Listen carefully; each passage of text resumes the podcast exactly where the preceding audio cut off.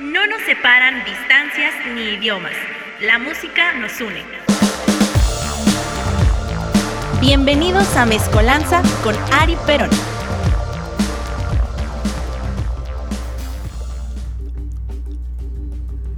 4 con 5 de la tarde. Ah, no, soy un pendejo. 4 con 4 de la tarde todavía. Entramos antes de lo establecido. El chino me dijo 4 con 5 para acabar 5 con 5. Pues puro chile, me mintió. He sido embarajiñado igual que Bob Esponja. Me engañó el puto chino. Pero bueno, ya ahora sí son 4 con 5 familia. Estamos de regreso en vivo y a todo color a través de Twitch. Ya no vamos por Facebook porque se pone muy nena respecto al copyright. Que por una parte está bien, pero por otra, güey, chinga tu madre. No estoy monetizando, ¿no? Ni en YouTube, güey. Así que no mames, no estés acatarrando el palo. Y bueno familia, después de una pausa debido a una tos pues bastante cabrona y siguiendo los protocolos sanitarios llamados quedarse encerrado y hacerse la prueba del isopo, isótopo, isopo, no, ¿cómo verga se llama? Isopo. Del cotonete gigante por la pinche nariz que se siente súper culero, güey. Eh, pues ah. ya estamos de regreso. ¿Y qué traemos el día de hoy, familia? El día de hoy traemos muchas noticias, algunas malas, otras buenas. Eh, ya que esta semana y sobre todo el día de hoy ha estado bastante caótico en todo el mundo. Hay mucho desmadre, güey. Eh, está la renuncia de Boris Johnson, por fin el fascista por excelencia de Reino Unido dijo adiós después de que prácticamente todo su gabinete se despedazara en pedazos. Creo que 14 ministros renunciaron a lo largo de su trayectoria como primer ministro de Reino Unido debido a sus desmadres sexuales y todas las estupideces que hace un fascista, pues bueno, ya se fue a la alberca, así que pues habrá que esperar qué pasa con estas nuevas elecciones que hay en Reino Unido, que la gente piense y use lo que tiene adentro de la cesera. O esperar a que se siga yendo a tomar por culo Reino Unido. Eh, también desafortunadamente el día de hoy a... Pues el mundo de todos los gamers, todos los frikis, los introvertidos, la gente más pinche pues degenerada que existe, ha perdido a una de sus figuras más importantes, Kazuki Takahashi, el creador del manga Yu-Gi-Oh! Rey del duelo, el rey de los duelos, ahora sí falleció desafortunadamente. Se encontró su cuerpo en el mar, en las eh, pues cercanías de Okinawa, Japón. Eh, se asume o se presume que estaba de un viaje de buceo, pero las autoridades todavía no han dado pues la causa final del deceso del creador del manga de Yugi, que todo el mundo recuerda con muchísimo cariño, un juego que revolucionó los juegos de cartas como no tienen una idea. Eh, y bueno, creador de crossovers y de cosas maravillosas que nombrarlas todas sería una labor titánica videojuegos para celular, videojuegos en consola desde Play 1, creo, Play 1, Play 2. Y creo que desde muchísimo más atrás, películas, series, a día de hoy se siguen haciendo videojuegos, Duel Links, Duel Master para PlayStation 4. Eh, y bueno, nos ha regalado una de cosas, un universo maravilloso gracias a Yugi Muto y pues su rompecabezas milenario que le daba su alter ego Yamiyugi, el faraón, que pues resolvía todos sus problemas con un mazo de cartas místico y maravilloso. Con unos doblajes increíbles, cuando el doblaje en nuestro país era maravilloso, güey, tenían esa libertad. Eh, y pues bueno, nos regaló momentos sin lugar a dudas maravillosos. Todo el mundo se decidía si era deck mago oscuro o deck dragón blanco de ojos azules. Que yo siempre recuerdo esta parodia, güey no me acuerdo en qué caricatura le hacían parodia a Yu-Gi-Oh! con una carta que era eh, Dragón Blanco de Ojos Viscos o Mi Dragón de Ojos Viscos. Ah, ¿sabes en cuál era, güey? no mames, no seas pendejo. En Los Chicos del Barrio. Ah, sí, cierto. No me acuerdo qué capítulo era que, que número 2, creo que le decía número 4 te cambio mi carta de no sé qué chingados por este por tu dragón de ojos viscos. pero también le hacían parodia a Dragon Ball, ¿no? A un chingo, a todos. Ajá, en Super Saiyajin por la pizza que encargaban y se hacía un desmadre. Ay, qué, qué bonito, cabrón. Pero pues así de importante fue la relevancia del manga del maestro Takahashi, que esperemos esté descansando y pues agradecer su legado. Así que todos los que sean fanáticos de Yu-Gi-Oh, que tengan un tatuaje, que tengan un deck, que jueguen, que hagan algo, pues honremos la memoria de esta persona que nos regaló sin lugar a dudas uno de los universos animados más lindos que existen y bueno, que sigue el día de hoy. Así que gracias por tanto. O aquellos que tienen una carta de más de dos mil baros. Aquellos que tengan una carta de más de dos mil pesos, un curibo alado, un este... Había muchos curibo, curibón, creo, ya del universo de Yusei, de Yusei Fudo, ahí había un curibón con un moñito rojo, bastante bonito. Por ejemplo, un dragón blanco de ojos azules, primera edición, primera no sé qué, si anda como en 2200 o cosas así. Fácil un, Exodia con seis cartas que todo el mundo conoce ese meme, esa cábula con una carta de más. Y bueno, ahí este, pues qué bonito recordar, ¿no? Y bueno, trágico lo que le ocurrió al maestro Takahashi. Y bueno, el día de hoy la cita que nos atañe en este programa es nada más y nada menos que algo muy nacional, algo muy rasposo, algo muy culero, algo que no le gusta al chino ni a todos los que tengan pues tres pesos de buen sentido musical, ¿no? De buen oído, de afinación, etcétera, etcétera. El chino se va a descoser a lo largo de este programa. Y es que hoy vamos a hablar del rock urbano, este género que perdura y sigue atrapado en el tiempo en los 80s, 70s. Y pues bueno, para los que no sepan qué es el rock urbano, pues vamos rápidamente a esta pequeña clase de historia sobre el género. Hay muchos... Eh, perdón muchos grupos representativos, tal es el caso del poderoso PRI, Liran Roll, La Bostic, Tex-Tex, etc. Y se podría considerar a Rodrigo González el padre de Amandititita. Qué vergüenza, cabrón, de verdad. Esto jamás me voy a arrepentir de decirlo. Qué vergüenza, me cae de madres, güey. Se le puede considerar al buen Rockdri como el primer expositor importante del género, con canciones como Estación del Metro Valderas, que se daría a conocer con el grupo Heavy Nopal y posteriormente con el Tri de México. Dicho intérprete tiene una, una escultura dentro de la estación del Metro Valderas. Tal vez la han visto, no le han puesto atención, güey, eh, o no saben quién es. Pues no, no es Díaz Ordaz, tampoco fue Luis Echeverría, güey, es Rodrigo González. Sin embargo, mucho antes de él, o Three Souls in My Mind, de Alex Lora, existió una banda llamada Los Tepetatles, donde participaba el cantautor y cronista Chava Flores, el intelectual, escritor y cronista Carlos Monsiváis, José Luis Cuevas, Alfonso Arau, Julián Bert y el entonces guitarrista de los Teen Tops, quienes crearon canciones parodiando a bandas como los Rolling o los Beatles. Y también este, tenían sentido crítico a la vida urbana. Claro ejemplo es el tema Tlaloc Man. Perdón, una pequeña pausa. Maldita tos que te queda después de la enfermedad, maldita sea.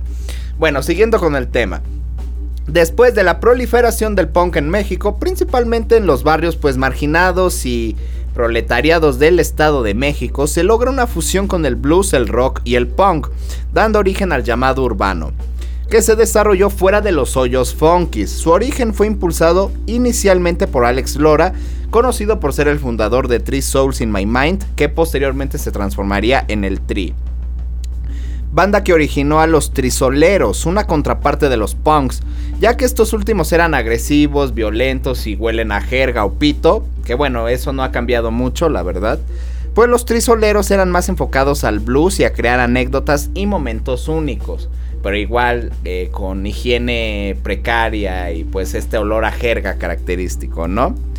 Las tocadas urbanas, mejor conocidas como toquines, como diría la chaviza o el sopitas, o tibiris, ya los más rucos ya saben qué pedo con ese término, pues hacían en bodegas, güey, terrenos baldíos y algunos espacios más sui generis durante varios años.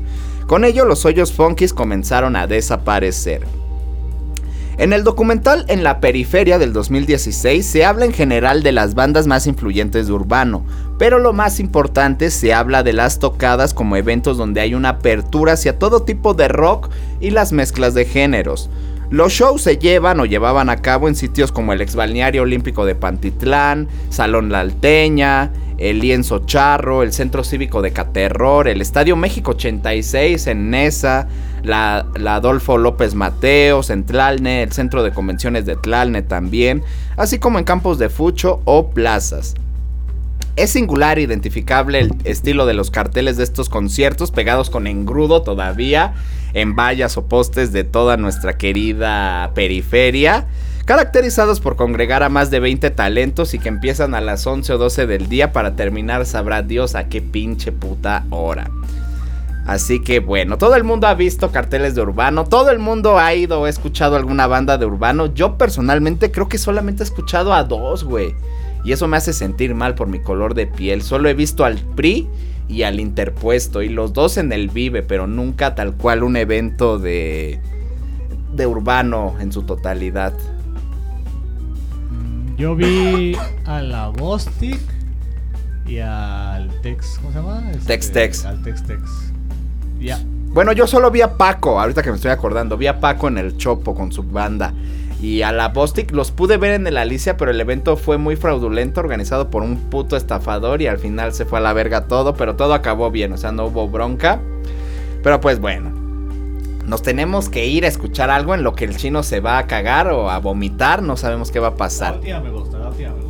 La última le gusta y pues va aquí en vergas no, pero ya se va a dar cuenta. Esto es de la Bostic y se llama Déjala ser. La mirada se está drogando y al parecer no le importa nada. Estoy seguro de que todo empezó por diversión. Pero ya es tarde, ella es una adicta y es su perdición. Esa sí es ella porque destrozaron su corazón. O tal vez sea el medio donde se ha desenvuelto buscando amor. Quizás en su casa hay problemas de desintegración. De hacer todo, pero nunca la música rock. No digas nada, nada, nada de ella. Déjala ser, déjala ser. En esta vida uno nunca sabe cuándo va a perder. Déjala ser. Podría ser que el día de mañana tú puedas creer. Aprende a vivir, aprende a sufrir y déjala ser. ¡Yeah!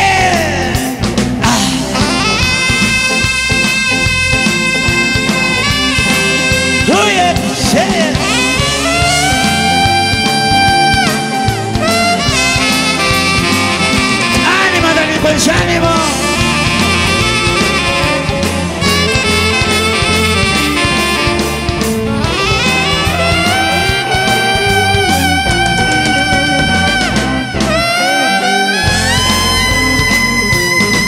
De ver tantas como ella están drogándose.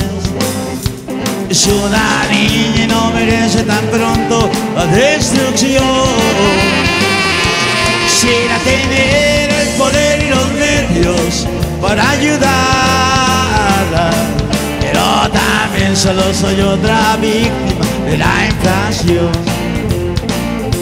Quizás mañana con el tiempo cambie de parecer. Un buen amigo te dé la mano y la haga comprender. El día cambiar después en el mismo rol. Quiero ver, quiero ver la dicta solo al rock and roll. Cuando tú veas que el vicio maldito ya la destrozó.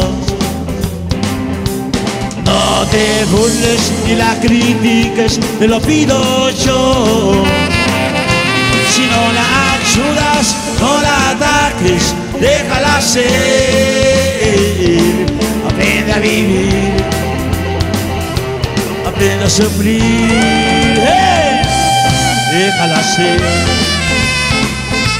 aprende a vivir, déjala ser aprende a sufrir, déjala ser, déjala ser, déjala ser. ¿Sabes qué? Déjala así.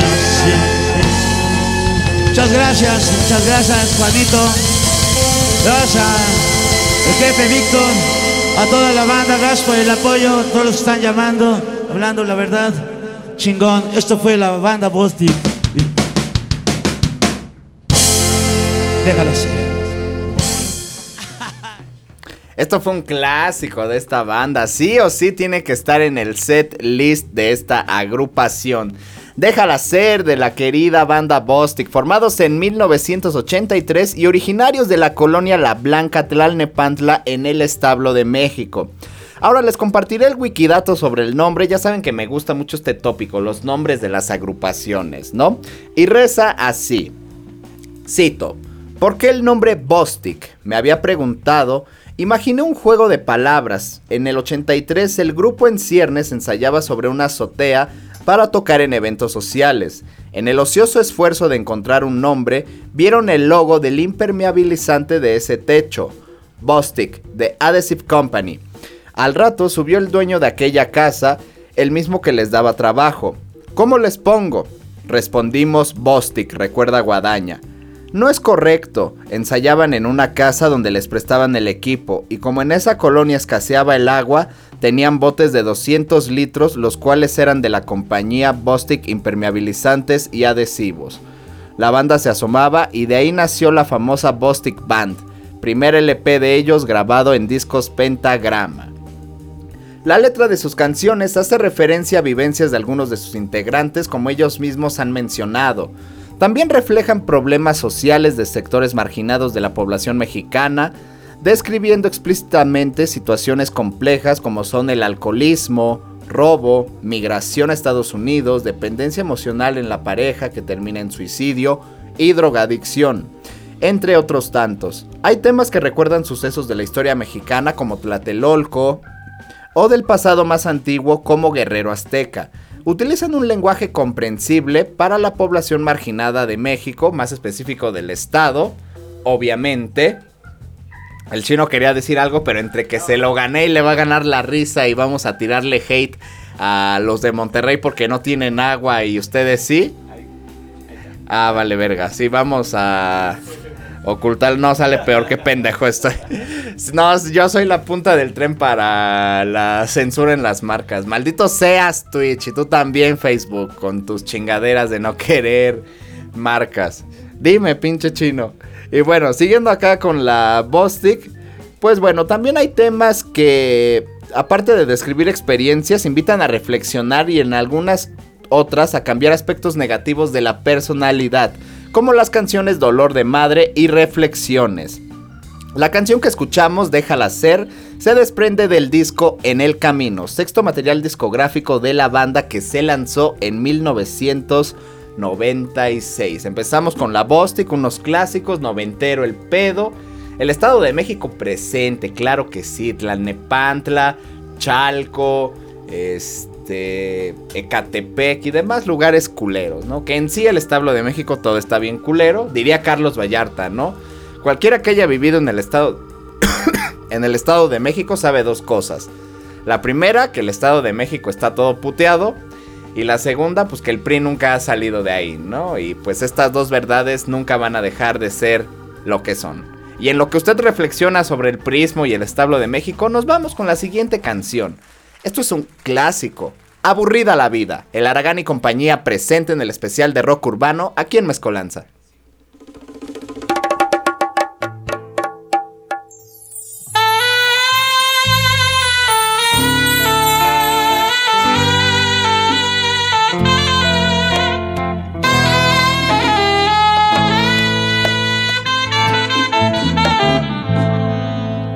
aburrida la vida se la pasa en la cocina haciendo cuentas para el gasto y su esposo en la oficina no la saca ni a la esquina.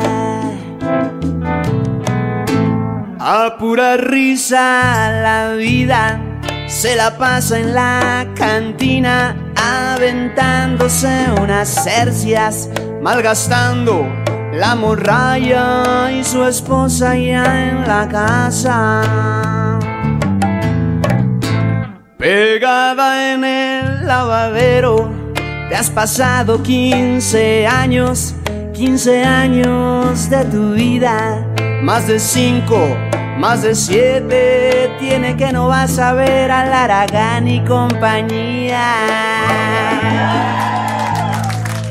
Neurótica, neurótica, neurótica, vas a terminar, neurótica, neurótica, neurótica, neurótica, vas a terminar, neurótica. Ya le gritas a tus hijos, no controlas tus sentidos, ya no sabes lo que dices. Los años, los sufrimientos, los problemas, los lamentos terminaron con tu rostro, con tus 15 primaveras y pensar que fue una noche, una noche sabatina y que te fuiste pa' la esquina. Fue al calor de unos alcoholes que se prolongó la charla. No habían anticonceptivos, no inventaban los condones, te desabrochó el vestido. Y ya ves,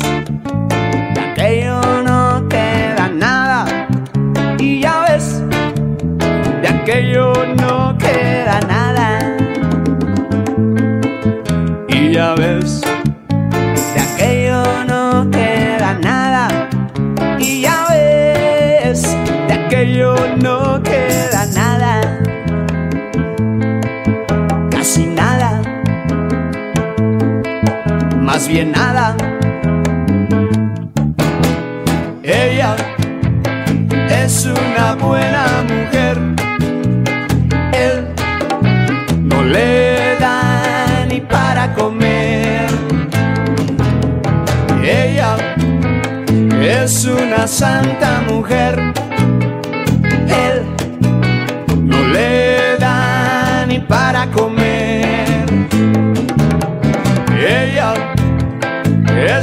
Hermosa mujer.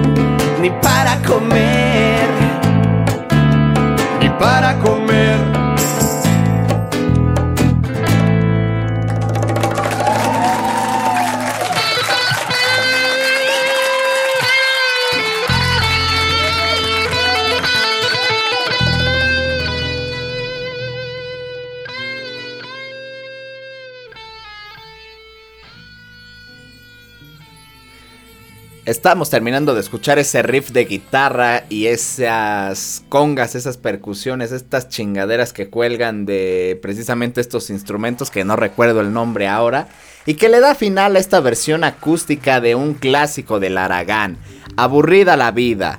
¿Qué decir de nada más y nada menos que del Aragán, sino que es una de las bandas más importantes de nuestro país en torno a este género, con una historia bastante curiosa ya que su fundador y vocalista Luis Álvarez el Aragán, pues comenzó a tocar la guitarra a los 10 años, componía e interpretaba sus canciones en el transporte público de nuestro país en los 80s. Dejó sus estudios alrededor de los 12 años, lo cual lo llevó a ocupar su tiempo en la composición de canciones, creciendo bajo la influencia de la música popular de México. Álvarez Martínez debutó a esa edad, los 12, en el Palacio Chino de la Ciudad de México en un concurso organizado por la revista Teleguía. El sobrenombre del Aragán le fue dado a Álvarez por una canción del mismo nombre en 1987. Tras interpretarla en un festival llamado Encuentro de Compositores del Estado de México, el locutor del evento Ricardo Barrón se confundió e invirtió los títulos del autor y el tema diciendo y cito les presento a El Aragán con la canción Luis Álvarez. Así de pendejo, así de ojete debió haber estado el concurso y pues así se dieron las cosas, ¿no? Así un pinche... Como AMLO en el debate presidencial cuando sujetó la pancarta al revés, la cartulina. ¿Qué madres era chino? Si no era una pancarta. Así igualito, pero con radio, ¿no? Este güey bien pudo haber tenido su programa aquí en Radioland, ¿no? Pudo haber iniciado aquí. Y bueno, ¿qué pasa con Luis? Pues que intentó en más de una ocasión cambiar el nombre del Aragán y nombrar a su banda. Lo intentó con el nombre Los Amigos de Lucas, Los de Abajo, La Urbe y Luis Álvarez y su banda. Todo sin tener un pinche. Eh, una buena respuesta del público, ya que la gente ya lo ubicaba de otro modo. Así que en el 89 funda el Aragán y compañía. Desde entonces se han convertido en un grupo relevante para la escena del rock mexicano, siendo quienes cierran normalmente los festivales de este género. Y su disco El Valedores Juveniles, que se publicó por primera vez en el 90 en acetato por discos y cintas Denver, fue el que los dio a conocer entre el rock de nuestro país y contiene algunos de sus temas más populares. Dicho disco ha sido llamado por la crítica y cito, piedra de toque del llamado rock urbano. El estilo del Aragán contiene una diversidad de ritmos y propuestas musicales con influencias de rock and roll, blues, funk, reggae, heavy, punk y ritmos latinos. Sus letras abordan temáticas citadinas y de crítica social. Cabe destacar que se han presentado en todo México, Estados Unidos, Canadá, Argentina, Colombia, Ecuador y España. Participando en festivales como el Vive Latino en sus ediciones 2004, 2008, 12 y 18, Festival Los Dels 2018, Viva el Planeta en ese mismo año, El Rock Nos Une en el 16, Guateque Fest en el 18, ferias nacionales y regionales, así como en recintos como el Palacio de los Rebotes, el Plaza, Zócalo, Plaza de Toros México, el Lunario del Auditorio Nacional, la Arena Ciudad de México, el Teatro Metropolitan y recientemente de aniversario en el Auditorio Nacional. Este tema se desprende de un disco que personalmente me recuerda mucho a mi niñez y es el acústico en vivo, octavo material discográfico de la banda que se publicó en el año 2000. Un disco la verdad muy bonito, muy querido por los seguidores, a todos los que les late el Aragán. Eh, le tienen un gran cariño al acústico, está muy chingón. Creo que si no me equivoco, está grabado en el Teatro Isabela Corona, Isabel Corona, perdón. Creo que se grabó ahí, así que habría que checarlo. Y bueno, dense una, una vueltecita. Nos vamos con la siguiente canción para todos esos monosos románticos. Esto es Historia de un Minuto. El interpuesto se hace presente aquí en Mezcolanza. Estás en Radioland.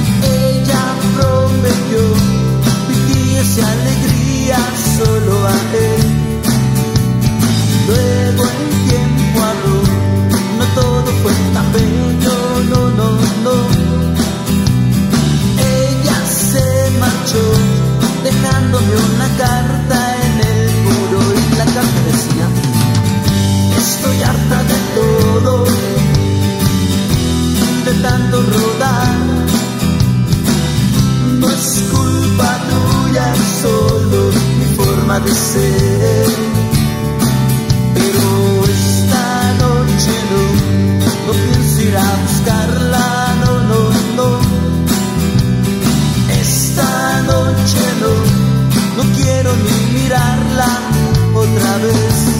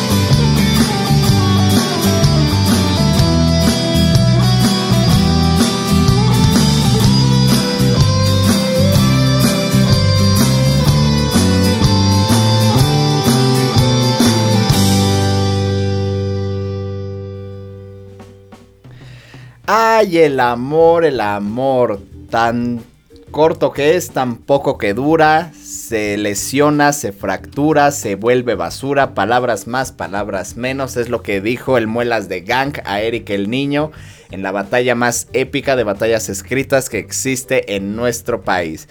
Porque también la gente color milanesa empanizada pues se enamora, ¿no? También los monosos sienten algo en el estómago y no me refiero al vómito sangriento derivado de la cirrosis hepática, ¿no? O a un fallo renal sino al mariposeo de- en el estómago, ¿no?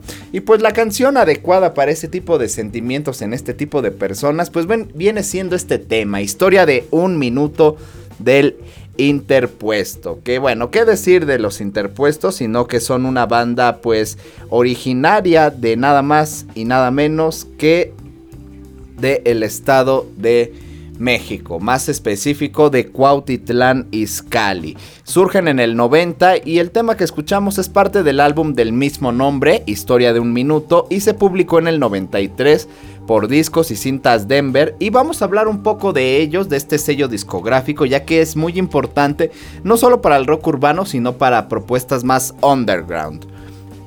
Es un sello mexicano que se especializa en urbano y tiene dentro de su catálogo más de 400 discos en su haber, con propuestas nuevas y como lo dije hace un momento, underground de rock mexicano en todas sus variantes, así como diversos géneros no difundidos por sellos discográficos transnacionales de nuestro país.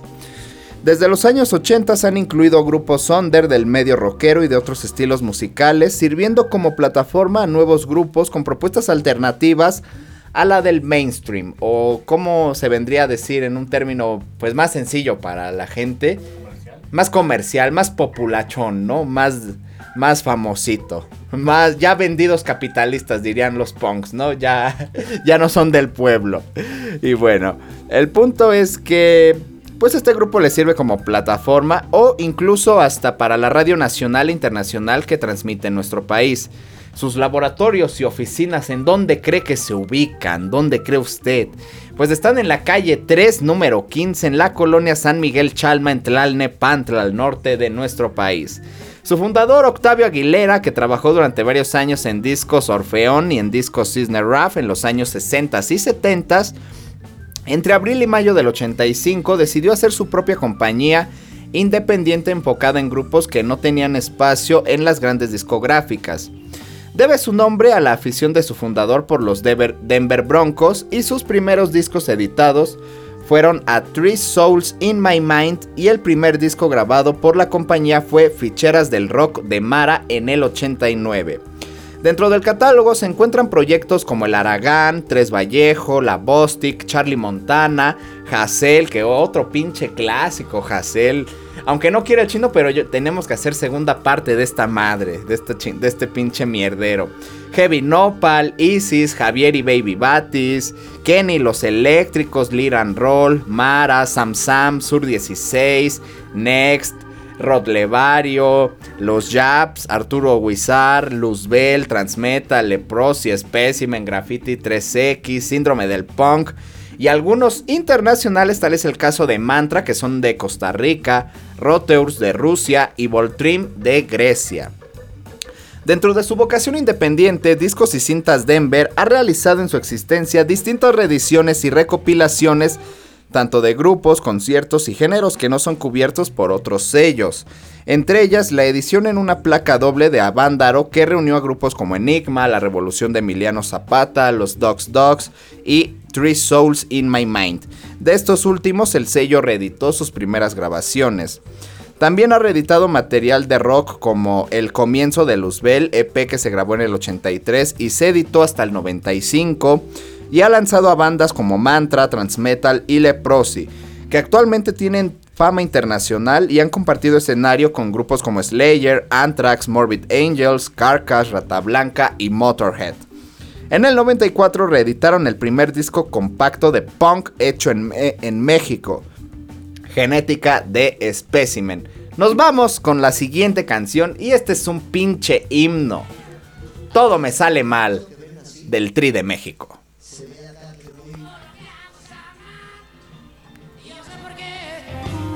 Mi vieja me dice que todo lo que hago, que todo lo que hago, que todo lo que hago está mal. Y yo no sé por qué.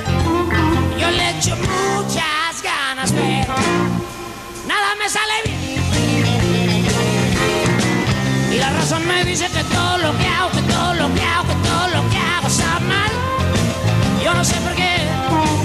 Mi vieja me dice que todo lo que hago, que todo lo que hago, que todo lo que hago está mal.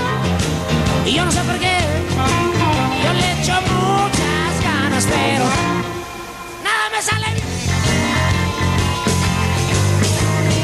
Si digo que es blanco, resulta que es negro. Si digo que es águila, seguro que hay sol. Si estoy en el cielo, me siento en el infierno. Si piensas que me amas, estás en un error. Y la raza me dice que todo lo que hago, que todo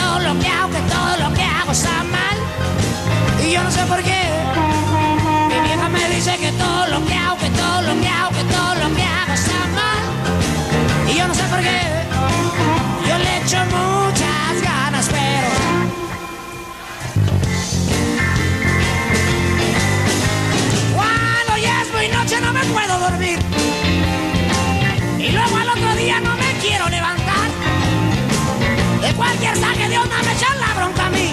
Por eso aunque haga calor no me calienta ni el sol. Y la raza me dice que todo lo que hago, que todo lo que hago, que todo lo que hago está mal. Yo no sé por qué. Mi vieja me dice que todo lo que hago, que todo lo que hago, que todo lo que hago está mal. Y yo no sé por qué. Yo le echo muchas ganas, pero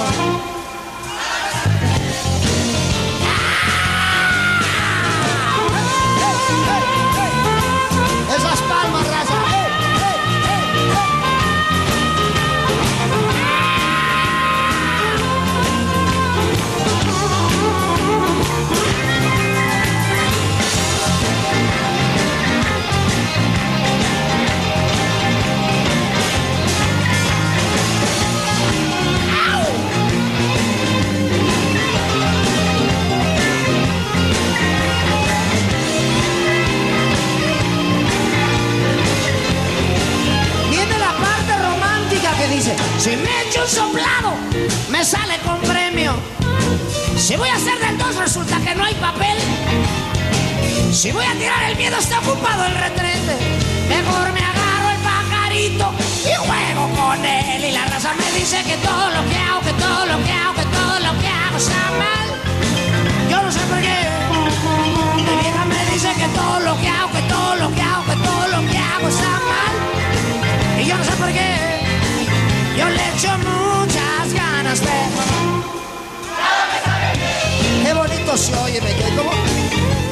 echo muchas ganas, pero que se oiga la raza porque lo está grabando, yo le echo muchas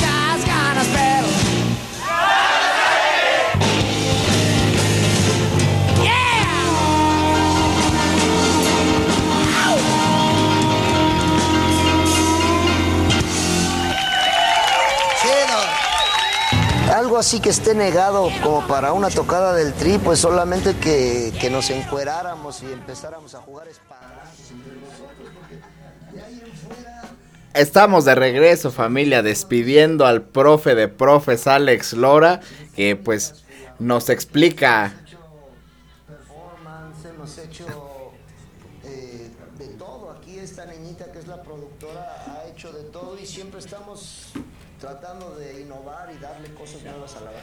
Pues nos explica todo lo que ha hecho el Tri, ¿no? Todos los fanáticos del tricolor pues han visto que meten bailarines del Zócalo, eh, han tocado con máscaras, con invitados y pues en resumen el profe Alex Lora nos decía que lo único que les hace falta pues es sacarse el rifle y empezar a jugar espadazos, ¿no? Porque de ahí en fuera todo ha hecho el pinche Tri de México y es una obligación, es una obligación ver en vivo al Tri porque es una experiencia bastante cotorra. Eh, yo he tenido la fortuna de verlo solo una vez, güey, en el Vive. No recuerdo el año, creo que fue 2016. Si no me equivoco, en ese escenario tocó División Minúscula. Tocaron cachiporros, creo que los Daniels, no, más bien los Daniels fueron invitados.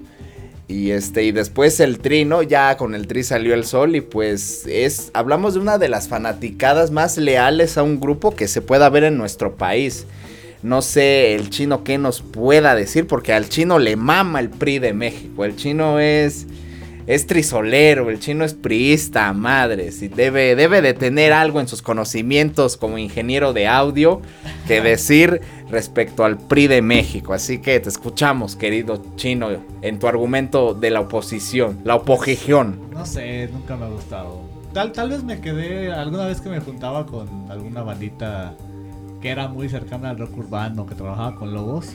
Que ellos hablaban muy mal del tri porque era el rock urbano comercial y que realmente ellos decían, es que eso ya no es rock urbano. O sea, la manera en que el Alex Lora se vendió no representa al rock urbano, bla, bla, bla. Entonces tal vez me quedé con eso y al momento y que muchas veces en muchas fiestas me ponían las mismas o cuando aprendí a tocar guitarra que siempre tocaban las mismas y dentro de ellas el repertorio del tri como que quedé fastidiado. Como que quedé hasta la verga, quedé empachado del PRI. Linda anécdota del chino. Y es que sí, ahorita vamos a hablar precisamente pues de ese de ese desmadre, esa trifulca que se hizo en torno al Tri de México. No cabe duda que ya es un grupo comercial, el Tri de México, pues nada más ver su participación en Vive Latino. Que ojo, distintas bandas de, de urbano ya se han presentado en el festival y esto no las hace poses si no lo quieren ver así. El Aragán ya ha tocado en el Vive, la Bostic también haciendo un bonito desmadre, el Interpuesto igual, me acuerdo de, un de ese slam en el palillo, chingo de tierra, chingo de puterismo con Interpuesto, eh, no sé quién más ya haya estado, Liran Roll también estuvo, pero pues los Tex también, pero siempre está este debate de se vendió y es un maldito capitalista o no se vendió, siempre va a estar eso en en boca. Pero pues hay muchas bandas que no son así. Se puede ir a ver a Hassel, se puede ir a ver al Sam Sam, a Sur 16, a Tres Vallejo y no hay pedo. Así que bueno, vámonos con el Tri de México. ¿Qué decir del pinche Tri? Sino que antes era Three Souls in My Mind, una banda de urbano, la más emblemática de rock mexicano, fundada en el 84 y liderada por Alejandro Alex Lora, tras su salida de los Three Souls en el 81. El grupo ha vendido más de 30 millones de discos en su carrera y ha tenido 5 nominaciones para el Grammy bajo la categoría Mejor Álbum de Rock en Español por sus discos Cuando tú no estás en el 98, Fin de siglo al año siguiente, No podemos volar 2001 y 35 años y lo que falta todavía 2005. Y también la categoría Mejor Álbum de Rock Vocal Dúo o Grupo para Alex Lora del Tri al Tri, 40 rolas del alma, mi mente y mi aferración en el 2009. Y en el año 71, Three Souls in My Mind participó en el Festival de Rock y Ruedas de Avándaro. A principio de los 80, Alex Lora se casa con su novia de años, Celia García, mejor conocida como Celia Lora, Chela Lora, creándose cierta fricción con el baterista Charlie debido a que el grupo hasta ese momento había trabajado de manera independiente y con cierta informalidad al momento de cerrar contratos. Celia comenzó a invertir en los asuntos financieros y en el manejo del grupo, razón por la cual la relación de trabajo comenzó a resquebrajarse. Mientras que por un lado Laura se quejaba de que Charlie Haubogel no acudía a los ensayos o presentaciones, este sentía que Celia pretendía pagarle como asalariado siendo que este era fundador de la banda. Así que bueno, entre el jale y estira, para 1984 el grupo se separó tras 15 años juntos. Por un lado, Haubogel se quedó con los derechos legales del nombre Three Souls in My Mind, mientras que Lora salió más chingón porque se quedó con los derechos de todas las composiciones clásicas del grupo. Además de que prácticamente todos los elementos que en ese momento integraban la banda lo siguen en su nuevo proyecto musical llamado El Tri, que por cierto así era y sigue siendo como los seguidores lo llamaban coloquialmente, y finalmente se quedó como el nombre definitivo. El tema que escuchamos, Todo me sale mal, es parte de Fin de Siglo, que es el decimoquinto álbum de estudio de la banda. Su sencillo más exitoso fue Nostalgia y contó con la participación del productor y compositor Andrés Calamaro, Andrés Calamar, Andrés Calamardo, Tentáculos. Y bueno, todo me sale mal, pues qué decir, no todo el mundo ha agarrado esta canción como himno personal, como lo dije al presentar esta canción, porque simple y llanamente hay días, hay temporadas que uno no importa qué haga, güey, no importa si no pisas la raya al caminar por la calle, o si pasas del lado de unas escaleras, simplemente hay días en los que todo vale verga, en los que todo te va mal, güey. Te levantas, te estiras y te da un calambre, güey. O quieres desayunar, te sirves tu cereal y vale verga, ya no hay leche. O peor aún, güey, te lo sirves y está echada a perder. Este, sales a la calle y pinche carro pasa por un charco y te enmierda todo, güey. Pinche pisas vascas. No, hay días en los que Diosito, la vida, el karma o tus propias acciones se te regresan de una forma muy culera. Y todos sabemos lo que se siente eso. Está muy culero, por cierto. Y yo pues le desearía a toda la gente que está escuchando esto que o ya se esté acabando su racha de mala suerte. O que falte mucho tiempo para que la vuelvan a tener. Porque pues está muy culero cuando tienes esos, esos días, esas temporadas. ¿Qué tan larga ha sido una temporada mala tuya, chino? Sigo en ello.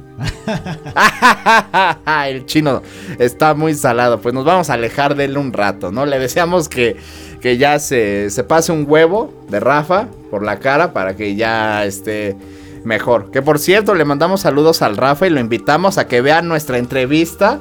Que hoy, hoy se trabaja en ella para que el próximo, no sé qué otro puto día, ya salga. El lunes sale la segunda parte de nuestra entrevista a nuestro talento luchístico, la Cobra, que güey ya tiene 6000, ¿qué te dije, chino? 6900 y qué, No, no era 5999. no mames. a ver, vamos a ver. Verga, güey, 6.997 vistas hace 13 días. Platicamos para los que no sepan y estén apenas sintonizando el programa. Eh, nos sumergimos en la colonia de donde es su locutor en turno. Y pues vimos nada más y nada menos que a una leyenda, a un luchador pues de las épocas chidas de este deporte, del país y de todo, cuando el mundo era mejor, aunque estaba bajo el dominio priista. Sí, ¿no? Todavía estábamos bajo el dominio priista y... Pero qué bien estaba el mundo, ¿no? Fíjate qué cagado, ¿no? Está muy cagado ese pedo. Y platicamos muy bien con el profe La Cobra, que le mando un abrazo y siempre le agradeceré este encuentro. Y pues maldita sea la hora que se fue Rafa, porque ya estarían las tres partes aquí, pero... Mientras el chino se está aquí muriendo porque está solo, el pinche Rafa está teniendo sexo con animales salvajes. Ya lo vamos a denunciar con Justin Trudeau. Sigue siendo primer ministro, ¿no? De Canadá. Pues, ¿no? No creo que sea Putin o de primer ministro. Bueno, ya salió Boris Johnson, igual y ya sale este güey, ¿no? Nos vamos con el último tema. Esto es de Charlie Montana, el vaquero rock and rollero. Vámonos con Jacinto a echar desmadre. ¡No se